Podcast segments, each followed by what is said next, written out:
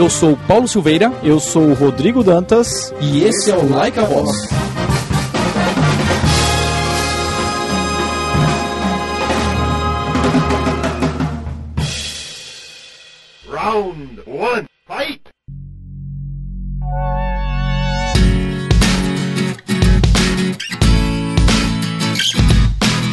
Olá, estamos aqui em mais um episódio do Like a Boss, essa 11 primeira temporada que você também pode acompanhar por vídeo no canal da PM3 que é a escola de produtos e negócios digitais que está patrocinando essa temporada e que faz parte do ecossistema da Lura, que eu sou CEO e que está junto com a FIAP e a gente faz hoje parte desse que é o maior ecossistema de educação em tecnologia. Tem os links na descrição aqui do episódio, seja do Spotify que você está ouvindo a gente, ou no seu ouvidor de podcast favorito, ou também no YouTube que agora você pode ver todo o nosso cenário e acompanhar a gente de perto. É isso, Rodrigo Dantas? Isso, não, esquece de curtir, compartilhar o vídeo também. Compartilhar a temporada que começou, a 11 temporada. É isso aí.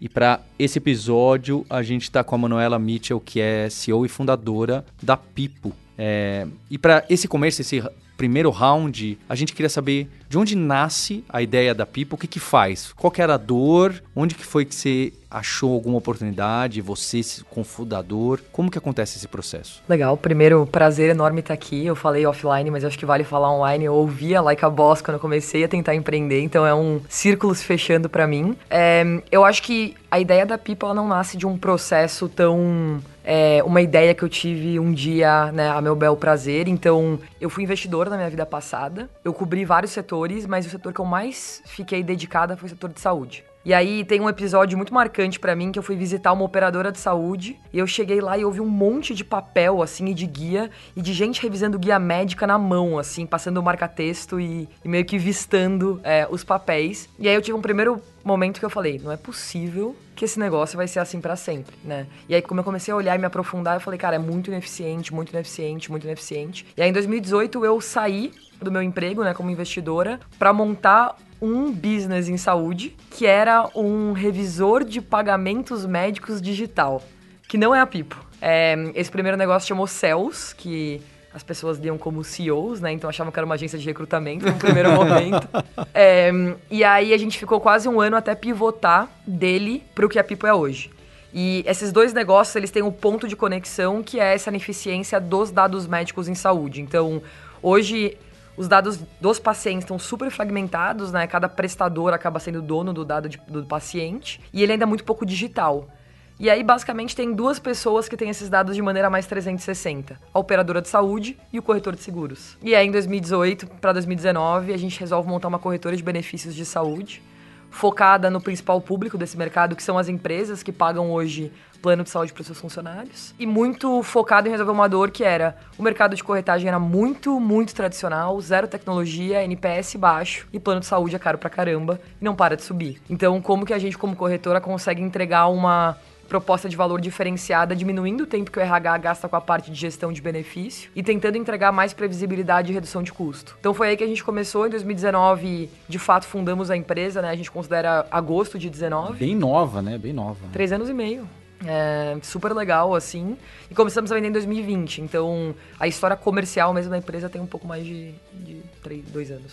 O primeiro produto, então, não era a corretora, né? Era a conciliação. A gente pode dizer de conciliação ou era... Era como se a gente quisesse fazer, tipo, uma antifraude de pagamentos no setor de saúde.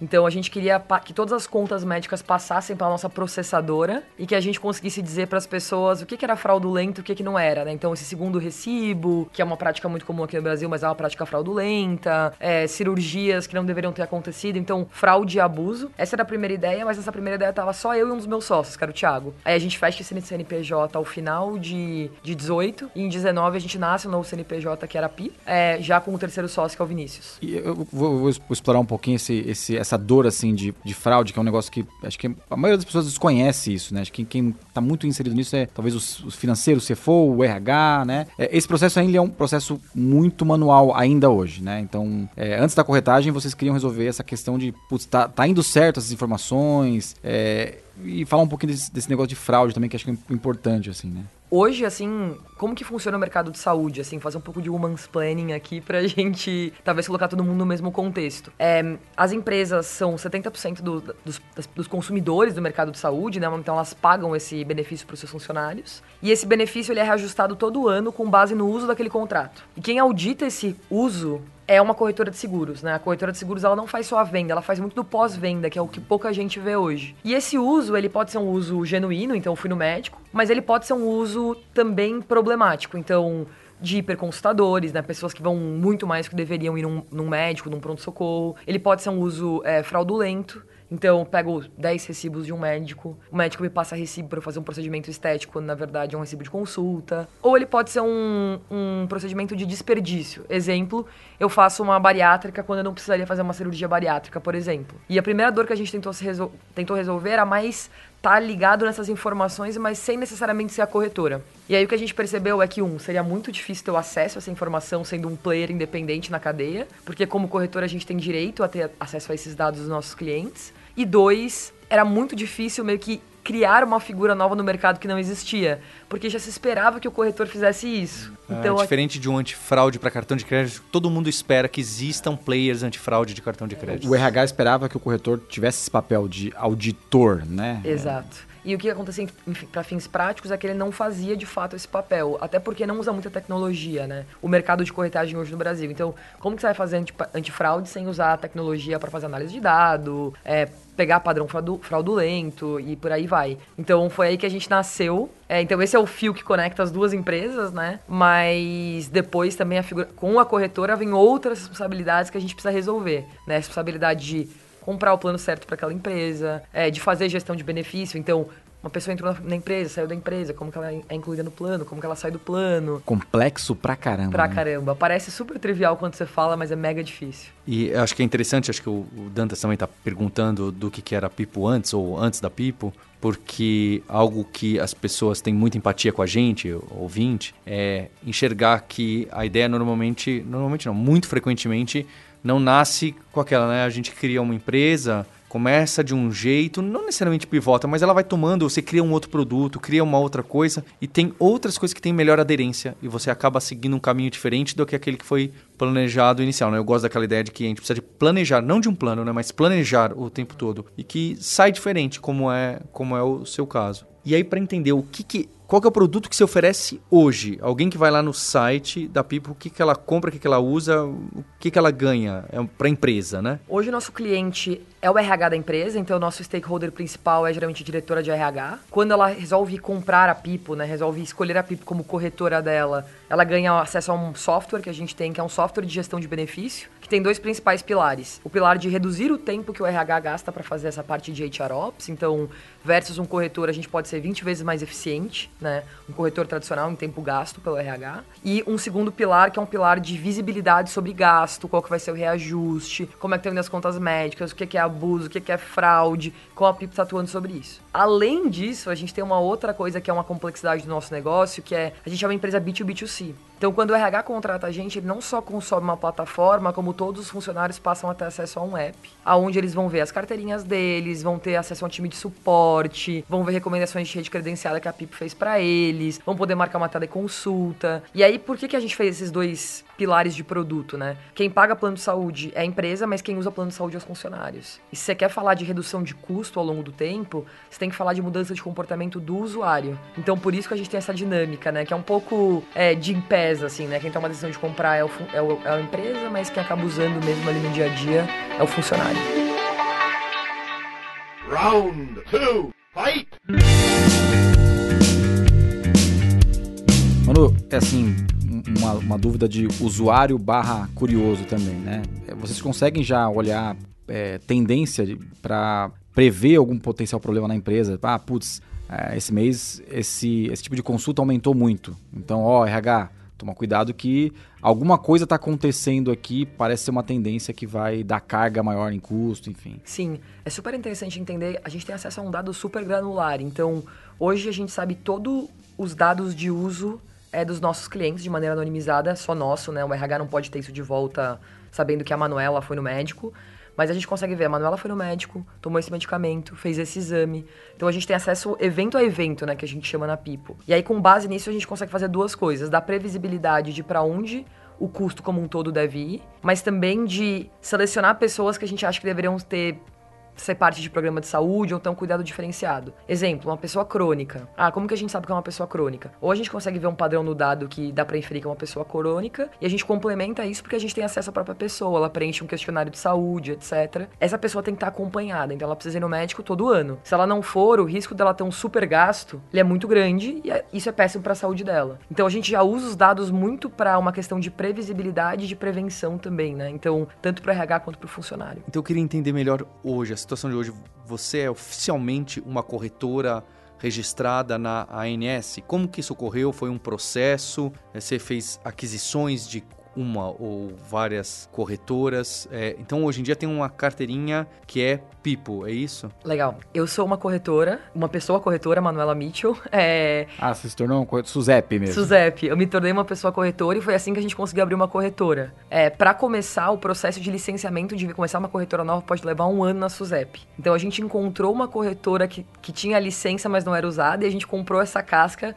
e a Pipo foi. começou né, de uma, uma casca que já existia e eu virei a diretora técnica empresa. Hoje a gente é uma corretora é, licenciada, a gente compete com corretores de mercado, né? Um mercado super grande aqui no Brasil, mercado de, mercado de corretagem de seguro. E a gente tem, não uma carteirinha Pipo, mas a gente acaba intermediando todos os benefícios que as pessoas têm, a, acesso ao direito pela empresa, com o funcionário. Então, se entrar no seu app da Pipo, você vai ver, ah, plano de saúde da Sul América, com o Gimpass, com o plano dental da Bradesco. É, tudo isso vai estar lá no app da Pipo. A Pipo é meio que essa casa desses benefícios. Se você é a casa desse benefício, para que, que você precisa ser uma corretora? Para conseguir me homologar nesse, nesses vendedores, de, nessas operadoras, nessas seguradoras. Então aqui no Brasil existe uma lei que Os você só pode exigem, vender. Né? seguro através de um corretor de seguros. É, o, a pessoa física não pode ir direto na, no plano e comprar diretamente, tem que ter um, uma seguradora, né? Eu, eu queria entrar um pouco no, na, no produto mesmo, que a jornada do usuário final, do colaborador da empresa, ele é muito diferente do, do gerente de RH. Né? Como é que vocês lidam com essa, essa duas, duas dinâmicas de construir produtos diferentes, assim? São times diferentes. É, isso não, não, complica um pouco a visão de produto? Pra caramba. Acho que essa é uma coisa que a gente continua aprendendo trimestre após trimestre, assim. E a gente evoluiu muito em como a gente faz, porque no final do dia quem toma a decisão é o RH. É, e gente, o RH, por exemplo, ele precisa ver um benefício claro para ele, né, enquanto persona. Mas ao mesmo tempo a gente tem que fazer um produto que voa com o funcionário. Porque a gente precisa que esse funcionário use esse produto para que a gente consiga gerar o valor esperado para RH. Então, exemplo, uma coisa que incomoda muitos hoje, incomoda muitos RHs hoje no Brasil. Tem muitas dúvidas de plano de saúde. Ah, qual hospital eu posso ir? A minha carteirinha deu problema, quero incluir meu marido, o que, que eu faço? Isso geralmente sobrecarrega o RH, e o RH não é um especialista de benefícios de saúde, de plano de saúde. Então a gente precisa que a Pipo absorva essa demanda para o RH. No app a pessoa consegue se autosservir, consegue fazer várias coisas. Então o funcionário precisa saber que o app existe, gostar do app e voltar pro app. Mas ao mesmo tempo, aquelas coisas que eu faço pro funcionário tem como objetivo secundário reduzir a carga operacional do RH. Então a gente tem hoje um, duas tribos de produto, né? Uma para RH e uma para funcionário, mas elas estão muito interconectadas porque elas não podem fazer coisas que não conversam com o nosso decisor no final do dia. É, e a gente não tem bom, muitos bons exemplos de B2B2C no Brasil e a gente não tem muitos bons exemplos de B2B2C no mundo. Então é, é bem desafiador essa dinâmica, assim. A gente aprende muito com lá fora, mas a gente também tem aprendido bastante com a gente mesmo, com os nossos erros. E, vou fazer outra pergunta sobre isso, que é, eu, eu tô curioso sobre a interação dos, dos times de produto com o, o usuário, né? É, vocês fazem a ponte é, com o RH ou o usuário já consegue dar feedback pro time de produto usando o próprio app? E, e como é que lidar com esse dois NPS, assim, né? Ele consegue já no próprio app, mas a gente sempre, quando a gente coloca lá nossas hipóteses de produto, a gente meio que criou um processo de como essa hipótese resolve um problema do RH e como ela resolve um problema do membro, né, que a gente chama que é o funcionário da empresa. E dependendo do objetivo de negócio que a gente tem, por exemplo, nesse ano, esse ano a gente está muito, muito mais focado em reter e crescer a base de clientes RH. Então o time de membro, ele precisa garantir que a gente está resolvendo uma dor pro funcionário, mas que essa dor resolve essencialmente o problema real pro RH, porque é ele que é o grande objetivo da empresa no ano de 2023. Então essa complexidade do produto B2B2C, ela é bem difícil, assim. Você entendeu, Paulo, que a minha dúvida era, era, é, como é usuário também, também, porque eu, quando eu for fazer uma consulta, eu, eu tenho que tá, apresentar qual app? O, da, o do plano de saúde ou o da Pipo? Sabe? É, é, é uma jornada é, difícil mesmo, né? É que aqui é, é, é um pouquinho diferente, mas tem a situação, né? É, a gente tem, hoje em dia, até um pouco maior, é, as empresas que contratam para fazer um boarding de, de colaboradores, para treinar uma tecnologia, para customizar alguns treinamentos. Então, é, quem compra é a empresa para treinar colaboradores. Né? E aí tem, às vezes, tem, algum, tem alguns embates pro, pro B2B falar, ah, tem uma feature. Né? Aí tem a lista de prioridades. Tem as features pro B2B, né, para o persona líder de equipe que está fazendo plano de estudo, ou plano de desenvolvimento dashboard, individual, PDI, dashboard, integração, single sign-on e etc. E tem a pessoa que está estudando e que está desenvolvendo aplicações web. Ele não quer ver a, a visão da empresa. Não quer ver Ele quer ver, né? Onde que você prioriza, né? É claro, você tem que priorizar os dois, mas às vezes você tem até features conflitantes, né? De, de alguma uma forma sutil. E aqui, pelo menos pra gente, é, eu costumo falar, e as pessoas não costumam não gostar muito, metade da empresa co- costuma não gostar, falam, olha, o B2C, a pessoa que está estudando, que está lá na ponta e colocando e aprendendo e tirando dúvida, se essa pessoa não tiver o que, o que ela está buscando, não adianta a gente ter uma boa relação com a empresa, boa relação com o RH, boa relação com a liderança, um dashboard incrível. Precisa ter, eu não tenho dúvidas. Mas existe aquela o, o, o core, o core principal da educação, entendeu? Então é, a gente tenta colocar, o core é a educação. Então se tiver funcionalidades conflitantes, a educação vai ganhar. Então tem e- mas não é fácil. Tem vezes que você cai em umas situações estranhas, assim, que você não estava imaginando. Então é, é complicado. É, hoje o nosso core é o RH, assim, então, tanto em termos de pessoas que a gente tem na tribo do RH, uma tribo bem maior, quanto como a gente também prioriza o que a gente faz para funcionário, tendo sempre esse olhar do RH muito forte dentro da priorização. Porque uma coisa que é bem desafiadora do modelo de negócio da Pipo é, putz, mano, uma corretora tradicional tem uma- um aplicativo do funcionário? Não, não tem. Então, o que a Pipo tentou trazer foi um olhar mais de inovação mesmo para o problema que a gente tem hoje, que é um problema essencialmente de custo. Então, o plano de saúde está há 20 anos crescendo acima da inflação. É, Então, assim, cada vez fica mais caro. E fica mais caro por quê? Porque a gente tem um uso descontrolado, né? E esse uso descontrolado associado a um custo que dos procedimentos crescentes também, né? Porque a tecnologia em saúde ela não veio para baratear, muitas vezes ela veio para encarecer. O tratamento oncológico novo é mais caro que o antigo, assim, é meio contra é, senso, assim, mas é, é a verdade. A parte do custo do procedimento eu não controlo. O que eu controlo é a frequência. E para eu falar de frequência, para eu falar de uso correto, eu preciso falar com o funcionário. Então a gente nasceu muito com a convicção de que a gente precisa ter essa dupla interface para conseguir resolver o problema de custo, que é nosso grande BREG, assim, enquanto empresa, né? A gente quer tornar a saúde mais simples e acessível, é isso que a gente fala para as pessoas. Mas essa parte do funcionário todo é muito nova, é um conceito novo. E acaba sendo um grande diferencial para quando a gente fecha um RH, porque eles adoram, porque, putz, é bom para eles, diminui trabalho, tem uma interface com o funcionário, etc. Mas eu preciso resolver a vida dessa pessoa. Essa pessoa precisa enxergar muito valor para ela fechar comigo. Porque aí eu tenho um ciclo positivo aqui de ter mais RHs, mais clientes, mais funcionários, mais dados, modelo de previsibilidade melhor,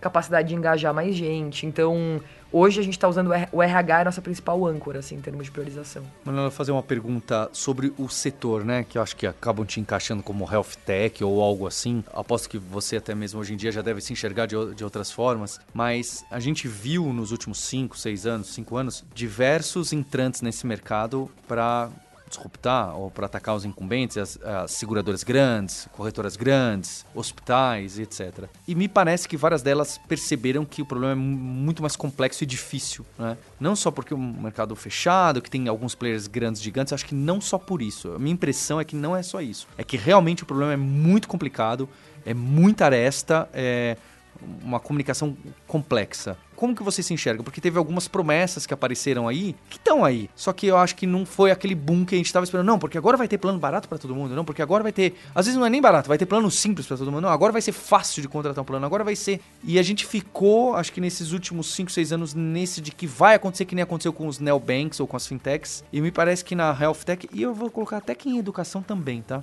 É, esse... Nossa, agora tá tudo diferente, não aconteceu. Você enxerga assim? Eu enxergo assim, acho que é a Pipa ela tá num lugar bem específico, a gente é meio que uma intersecção entre uma health tech e uma HR tech, assim, de certa maneira. É, então é um pouco menos complexo e eu gosto muito de colocar assim, nosso BHAG, né, nosso Big, Harry, Audacious Goal, é diminuir custo, mas não é o que a gente vende hoje, porque diminuir custo leva tempo. Saúde é muito complexo por vários motivos. Regulação é muito diferente de fintech. Então, assim, muita gente comparou. Eu cubro, eu cubro saúde, sei lá, 10 anos. As pessoas comparavam a ANS com Bacen. Nunca foram na ANS na vida, assim. É, o nível da, da conversa, o nível de protecionismo em relação ao consumidor é muito diferente. É, o próprio comportamento das pessoas, né? as- é, é muito diferente você consumir saúde de você consumir serviços financeiros. É, você não pode ter vários produtos, você consome um plano de saúde por vez, você não consome 10, você não consome, tipo, uma coisa de crédito, uma coisa de investimentos. Tem várias dinâmicas muito, muito complexas e não tem bala de prata em saúde no que diz respeito a custo. Então, assim, quando a gente fala de redução de custo em saúde, eu acredito que passa por ter uma visão mais integral dos dados e por mudança de comportamento. Quanto tempo demora a mudança de comportamento? Então, por isso que eu... Anos. Assim, você precisa ter... Eu, eu, falo assim, por que, eu falo muito pro time da Pipo que é nosso objetivo é retenção? Porque eu preciso ter acesso àquela empresa por 10 anos. Para que eu consiga ter uma base de dados de 10 anos dos funcionários e fazer um trabalho de prevenção, de educação de saúde de 10 anos, que vai começar a gerar fruto de custo. Você não muda em 6 meses e um ano. E o que acontece no setor de saúde é que eu tô num plano, ele tá caro, eu vou lá e mudo de plano você não tem continuidade. Então é muito, muito difícil, assim, e eu acho que a promessa de custo as pessoas subestimaram é, a complexidade que seria de resolver, né? Eu acho que demora muito tempo, assim. Isso sem falar numa outra coisa também que eu acho que são os stakeholders de saúde. Quando eu era investidor, eu costumava dizer: vender para agricultor, professor e médico é a coisa mais difícil do mundo. Então, assim, você mudar o comportamento de um médico ali na ponta é muito complexo também. Os stakeholders de saúde tem muita coisa, assim. Eu acho que esse setor vai vir com uma revolução, vai mudar muito, mas eu não tenho certeza se o timeline é um timeline de VC. No sentido que você vai, em três anos, quatro, cinco anos, ver mudanças muito significativas, muito rápidas.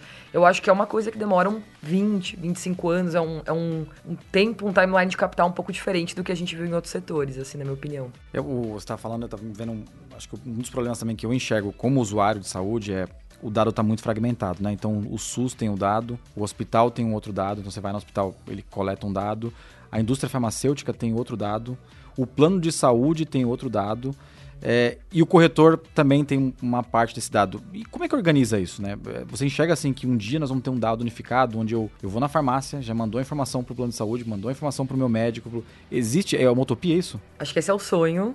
É, mas bastante desafiador, assim, porque na minha opinião passa por uma mudança regulatória. Não existe, eu acho que um player privado que vai conseguir resolver isso. Então, se eu, se eu abrisse o app da Pipo aqui, e falasse, coloca seus exames aqui, coloca suas informações. Você não tem esse hábito hoje e você não vê muito valor em fazer isso, né? Qual é o benefício para você como, como pessoa de colocar toda essa informação lá, né? Mas a farmácia tem pedido muita nota fiscal, então a farmácia tem conseguido esse, esse incentivo de forma de desconto, né? Tá é como se fosse um cashback, comprando um pouco, né? Mas eu acho que assim, a, o dado como um todo, ele passa por uma mudança regulatória, que é o Open Health, né? Que as pessoas falam. Mas, de novo, eu acho que o, o Open Health pro Open Banking vai mais chão, assim. É, o nível da conversa, a sensibilidade do dado. É, tem muita coisa, assim, que eu acho que vai acontecer, mas eu não tenho tanta certeza em relação ao timeline. Tem outra, outra, outra, outro agente que tem o dado também, que é o software de gestão médica. Esses softwares iClinics, ele, ele também tem um dado muito importante ali. Então ele também captura parte da nossa saúde também. Então você vê, são oito partes do nosso, da nossa saúde em lugares diferentes, né? É engraçado que quando eu era programador e no começo do, do milênio, é, uma das promessas do Java era esse negócio dos wearables, que acabaram acontecendo só 15 anos depois, né? E tinha um Java Ring que um dos exemplos de caso de uso era esse de unificar o cadastro. Então, você ia ao médico, ia ao exame de sangue ia na farmácia, você fazia o contactless e aí os dados estavam lá, então o seu médico já tinha o prontuário de todos os outros lugares que você foi, etc. Então isso tem 20 anos e não chegou nem assim próximo disso. Lembrei é... outra parte que tem nossos dados também. Os relógios inteligentes, ele é. também tem uma outra parte da nossa saúde importante. Você viu como é, tá muito fragmentado, né? E eu acho que tem uma outra coisa também, que é uma, uma outra coisa importante da gente reconhecer em saúde, que é a sua saúde, ela é muito mais ampla do que o seu plano de saúde. Que é o seu wearable, que é o seu hábito alimentar. Então, assim, para você ter uma visão 360 de, de uma pessoa, né, e da saúde dela, é um problema bem, bem complexo. A gente trouxe o Edgar da Smart Fit aqui, acho que na segunda temporada, né? Acho que, e ele fala bastante isso, que ele, ele, ele faz a, a parte da prevenção. Né? As pessoas ficaram menos é, doentes por conta de estar tá frequentando mais academia, né? E quem frequenta academias, entre aspas, se alimenta melhor tal, né? Vocês já começaram a entrar um pouco nessa, nessa fase não só da corretagem, mas na, na questão da, da, da saúde mesmo, alimentar, então... Sim a nossa visão é não ser só uma corretora de plano de saúde ou de plano dental, mas uma corretora de benefícios de saúde. Então isso envolve saúde mental, de pés, telemedicina. E a ideia é como que a gente consegue meio que ligar essas feature flags, assim, é, dependendo da necessidade daquele cliente, né? Ou até do funcionário, por que não? E aí a gente consegue correlacionar essas coisas e até garantir engajamento, por exemplo. Putz, tem uma pessoa que queria fazer uma bariátrica, mas a gente olha ali, não é uma questão cirúrgica, o risco de uma bariátrica é muito maior, talvez uma reeducação alimentar e uma, e uma prática constante né, de esportes seria muito mais eficiente para a saúde daquela pessoa e muito menos custoso e geraria muito menos risco. É, mas como que, por exemplo, eu consigo monitorar se ela está fazendo ou não, sabe? Então hoje, por exemplo, nessa visão, a gente já trabalha com Gympass e a gente trabalha com saúde mental. É, pensando em, em saúde física, né? E a gente já consegue correlacionar o dado de uso do Gympass com o de plano de saúde. É, e é interessante, assim, porque tem padrões, mas também ainda precisamos poucos de dados, né? poucos dados, mais massa, porque também só saber a frequência da pessoa em relação ao Gympass. Pouca, não tem tanto engajamento no Gympass assim, né? Um benefício que as pessoas pedem muito, mas não necessariamente usam tanto. É, então tem todas essas dificuldades também. Qual é o tamanho hoje? Que números que você tem de colaboradores? É, eu não sei como que você se mede hoje em dia, né? É, dado o diferente que é o produto. Hoje, nossa principal métrica de sucesso é vida sob gestão, que a gente fala, né? A gente tem 85 mil vidas sob gestão hoje na PI. É, a gente faz a gestão de planos de saúde, benefícios de saúde de mais de 250 empresas. E a gente tem hoje na PIPO cerca de 230 colaboradores. Né? Metade deles dividido entre áreas de tecnologia, produto design, e metade deles já nas áreas mais de operações e serviços, assim. Então, pós-vendas, vendas, atendimento de saúde, a gente tem um time de saúde. É, Ah, é, você tem que ter profissional de saúde lá a gente tem também. profissional né? de saúde, a gente tem médicos, a gente tem enfermeiras, a gente tem pessoas de suporte, então esse é mais ou menos o tamanho da empresa. Sobre produto, você falou metade do time é basicamente produto e tecnologia. É, análise, análise que vocês já fazem desses planos de gasto, potencial fraude, é tecnologia ou tem um back-office olhando ainda as notas? Como é que é? É tecnologia, mas muitas vezes que precisa ser complementado com uma pessoa para aprofundar naquele caso em específico. Então, a gente tem, por exemplo, uma cirurgia de prótese e órtese, é, que é uma cirurgia que, que, por definição, tem muita fraude. né? Então, assim, vou colocar quatro pinos na perna da pessoa, às vezes o médico pede quatro pinos para o plano de saúde, coloca dois. É, é bem comum isso, assim. É, e é aquele delta vai é, pro prestador ou pro hospital, alguma coisa Engraçado, assim. São aquelas histórias que a gente sempre ouve e aí aqui você relata e fala, putz, é então tem mesmo isso. Mas a gente precisa ligar. O, o dado por si só não conta a história inteira. A gente precisa ligar pro médico, precisa ligar pro funcionário que passou pelo, pelo procedimento. A gente precisa meio que montar uma análise inteira. Qual que é o grande desafio que a gente tem de fraude nesse segmento hoje? É, a gente identifica uma fraude. E o que, que a gente faz depois disso? É, tudo, é sensível para todos os lados. O collection, né? Se a gente pegar no mercado de fintech, o collection dessa fraude ele é muito sensível ainda e não tem Na fintech jurisprudência. a transação ou Exato. recusa o crédito, né? É, Ou coloca no PDD e já foi, né? Exato. Você não, É. você não tem pré-aprovação simultânea de procedimento, assim, em saúde. Então, esse é o grande desafio que a gente está começando a entender no setor como é que funciona, né? Então, com as operadoras, por exemplo, hoje, de um lado, elas, diz- elas a principal alavanca delas para evitar fraude é descredenciar prestadores. Então, alguém fraudou, descredencia. Só que isso não corrige o passado, isso corrige o futuro. E o passado? Passado ainda é incerto, porque é um, é um procedimento que você vai ter que ju- judicializar aquele caso. Tem várias pessoas envolvidas, né? Super sensível. é, a empresa não pode saber quem é o funcionário. Então, assim, ainda é um, muita coisa para acontecer aqui nessa temática fraude no futuro de saúde. E desses é, produtos, você se colocou como querendo ser essa empresa parceira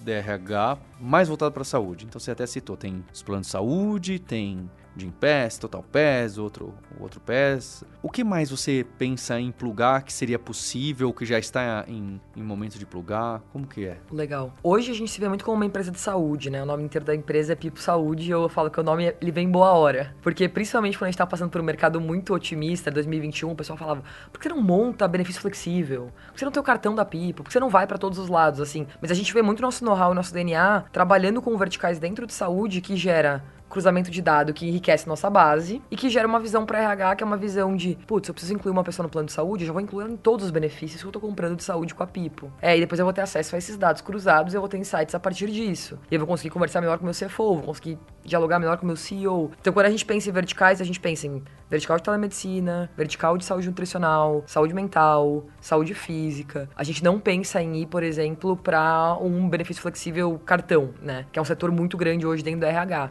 O que não significa que a gente não possa ter integrações com esse setor, porque o nosso RH está usando é, um cartão de benefício flexível. E para ele é muito melhor, por exemplo, preencher um, um, campo de inclusão de plano de saúde são 20 informações que você precisa. Um benefício flexível são 4. Então, se ele preenche aqui, por que eu não posso trigar uma inclusão automaticamente numa Caju, numa Flash, é, da vida, né? Então, a gente vê eles muito mais como parceiros de um ecossistema de RH, mas o nosso negócio é saúde mesmo. Ainda mais que agora parece que outros bancos vão poder oferecer também e tá regulamentando essa área e abre, abre outras portas, né?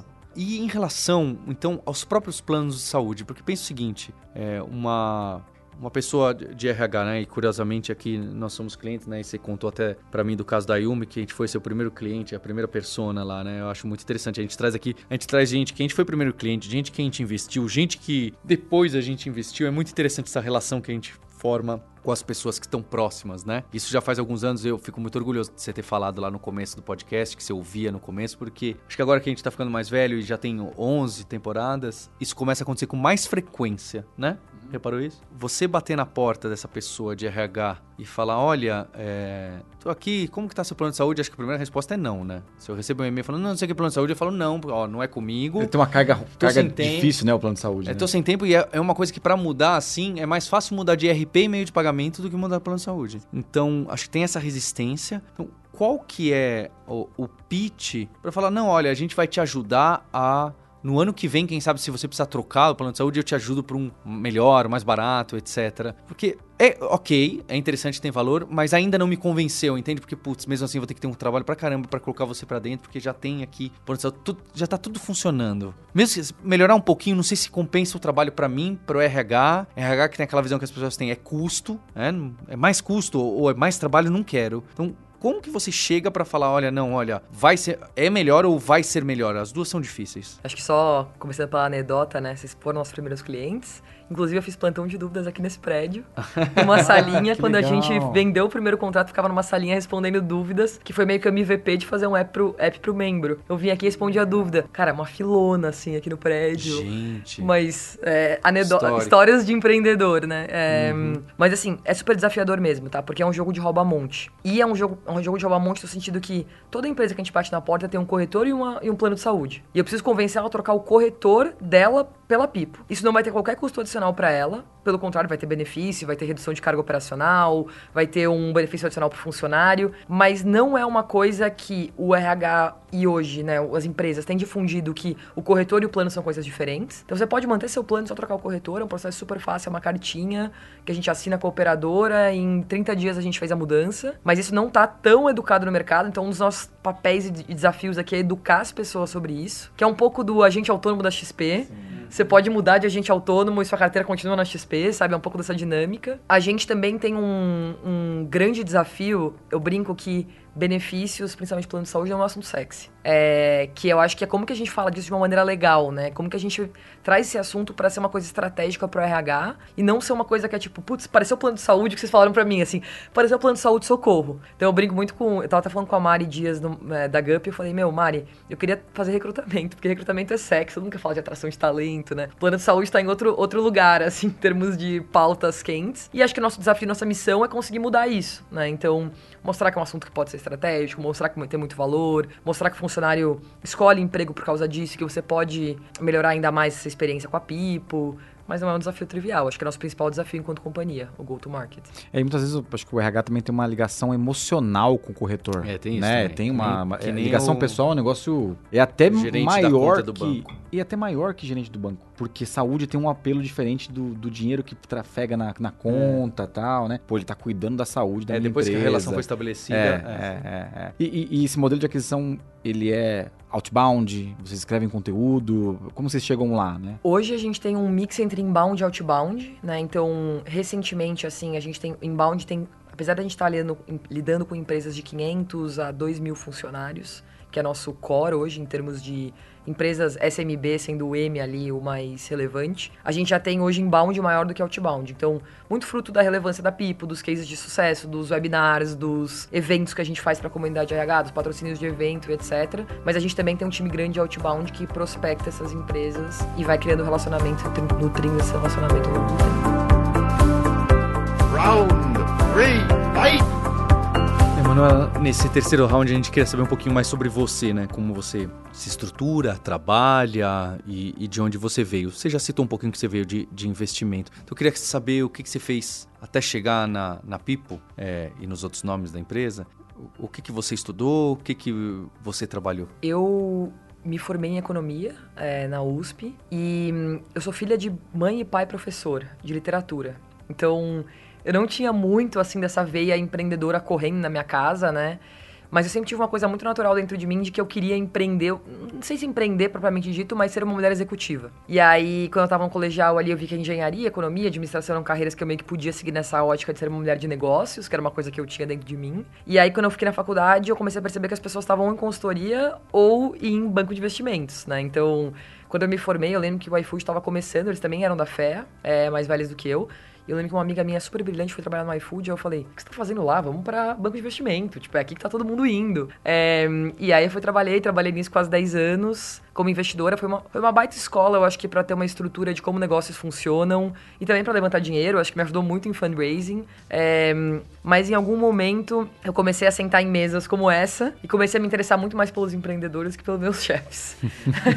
e aí foi um processo lento, assim, que foi me mordendo, que eu falei, meu, cara, pra tecnologia tem muita coisa mudando, nanana. E aí, a minha primeira ideia era ir trabalhar numa empresa de tecnologia. Então eu quase fui trabalhar em, em uma empresa de tecnologia, na época era 99, e aí eu trabalhava num fundo soberano, e aí 99 foi comprada por uma empresa por, pela Didi, e aí eu falei, ai, putz, trabalhar com, com empresa chinesa também não quero, quero fazer uma outra coisa. E aí, uma hora eu falei, meu, eu nunca vou encontrar coisa perfeita, eu vou largar e vou montar a Cells. E aí, meio que nesse processo, assim, repentino de resolver largar, eu fiquei uns seis meses numa época ali tentando empreender, que eu brinco que era quase que um trabalho de faculdade, porque todo dia eu me reunia aí meu sócio, a gente ficava entrevistando gente, vendo pra qual lado a gente ia e tal. E foi muito rico também o processo de fazer a Pipo. Acho que a Pipo já foi uma empresa muito melhor pelo primeiro pequeno fracasso que a gente teve, é, de ter aprendido algumas coisas bem importantes, assim. Então a Cell era uma empresa que era uma solução que, eu, que a gente queria fazer. A gente não tinha muito contexto do problema. E tinha contexto do problema de uma maneira muito superficial como investidora, não como empreendedora, né? Que é tipo, tem um problema, ele é grande, eu vou atacar esse problema. Então o processo, assim, é, minha trajetória me ajudou muito a chegar onde eu tô. E também me desenvolvi, me desenvolvi demais no cargo de CEO nos últimos três anos e meio, porque eu era uma pessoa que trabalhava com times minúsculos, né? A vida de investidora você trabalha com três pessoas. E você faz um negócio de um bilhão de reais. Aí você vai liderar um time de 200, né? Muito louco dá até uma inveja, né? Fala, nossa, quando eram três pessoas eu conseguia, sabia tudo, todo mundo sabia o que todo mundo estava fazendo. todo dia junto, né? A troca era imediata, todo o conhecimento estava com todos, não havia silo, não havia é, outro desafio. Mas é um desafio que eu não voltaria atrás, assim, não tenho nenhuma, nenhuma saudade, eu empreenderia de novo, assim, se eu pudesse. Você mudou muito os seus hábitos, assim, de executiva investidora para empreendedora, assim, até os hobbies, assim, o que, que você faz hoje? Legal. Eu acho que eu acabei é, mudando bastante, assim, então eu sempre. Engraçado, né? Eu trabalhei, já trabalhei muito mais horas na minha vida do que eu trabalho hoje, porque o mercado de, de investimentos, principalmente quando você tá no começo da carreira, ele é um mercado muito. Eu brinco de FaceTime, na né, expressão. Que você fica, tem que ficar horas no escritório sentado na cadeira, mas eu acho que o mercado, a vida de, a vida de empreendedor, ela é muito intensa em horas, mas ela é muito mais intensa em intensidade mesmo. A responsabilidade que você tem, as decisões que você toma, né? Quando você é investidor, você tá muito blindado, assim, querendo ou não, se a empresa não der certo, não é, você não vai tanto como um fracasso fracasso pessoal quando você vê na, é, na cadeira de, de empreendedora. Então, acho que mudou muito a minha... É, meu dia a dia, assim, né? E mudou, acabou mudando até meu hobby. Então, assim, desenvolvimento pessoal, terapia, esporte, coisas que para mim eram ok, importantes, mas hoje são, tipo, fundamentais. Não vivo sem fazer terapia, é, correr, corrida, ciclismo, assim, são meu, minha válvula de escape, assim, pro estresse e pra pressão. E em relação ao seu trabalho, é, hoje com mais de 200 pessoas, você tem lá o Slack, Teams ou outro software que fica lá, né? Agora que a gente está gravando, ele deve estar tá enchendo. Imagina o a WhatsApp, caixa do WhatsApp, é. o Gmail ou, ou, outro e-mail. E aí alguém pede, não, será que eu posso fazer um call hoje, ainda hoje com você? É, você tem sua agenda estruturada quando você acorda de manhã ou tudo vai acontecendo? Sou ultra organizada, assim, eu sou até meio maníaca. É, sou ultra metódica na vida e na agenda também, assim. Então, por exemplo, eu tenho agenda color coded. Cada coisa que eu faço tem uma cor diferente, é um tag diferente no final do dia, porque no Gmail eu costumo olhar todo mês como eu gastei meu tempo e depois repensar se estou gastando da maneira certa ou da maneira errada. Então, putz, esse mês eu gastei muito com problema de cliente. Será que eu sou a pessoa certa para estar tá me expondo nesse nível de, orga de organização que a gente já tem com todos esses clientes? Aí eu sento com o meu VP de clientes e falo. Chica, vamos fazer aqui uma, um escalonamento de qual problema chega em mim, qual problema não chega em mim, porque eu tô gastando muito tempo. Então eu sou muito estruturada, organizo minha agenda sozinha, faço blocos assim para coisas, então sou bem, bem chata com isso. É, eu, eu confesso que me dá uma inveja forte. Eu tô aqui babando nesse, nesse tipo de estrutura. Mas eu acho que nós estamos no meio, né? Nós não somos É. completamente Não, desorganizados. não, não. Eu, tenho, eu, meu- eu sou um desorganizado com organização. Eu queria agradecer a Manuela, queria agradecer também a PM3 pelo apoio. Deixe o seu like e o subscribe no canal. Vem conhecer o conteúdo novo que tem nos sprints da PM3, está muito interessante. Agradecer a Vind e a Lura também por mais uma temporada. Foi muito bom, muito bom. Obrigado, Manuela. Obrigada, gente, pelo Valeu. convite, foi um prazer.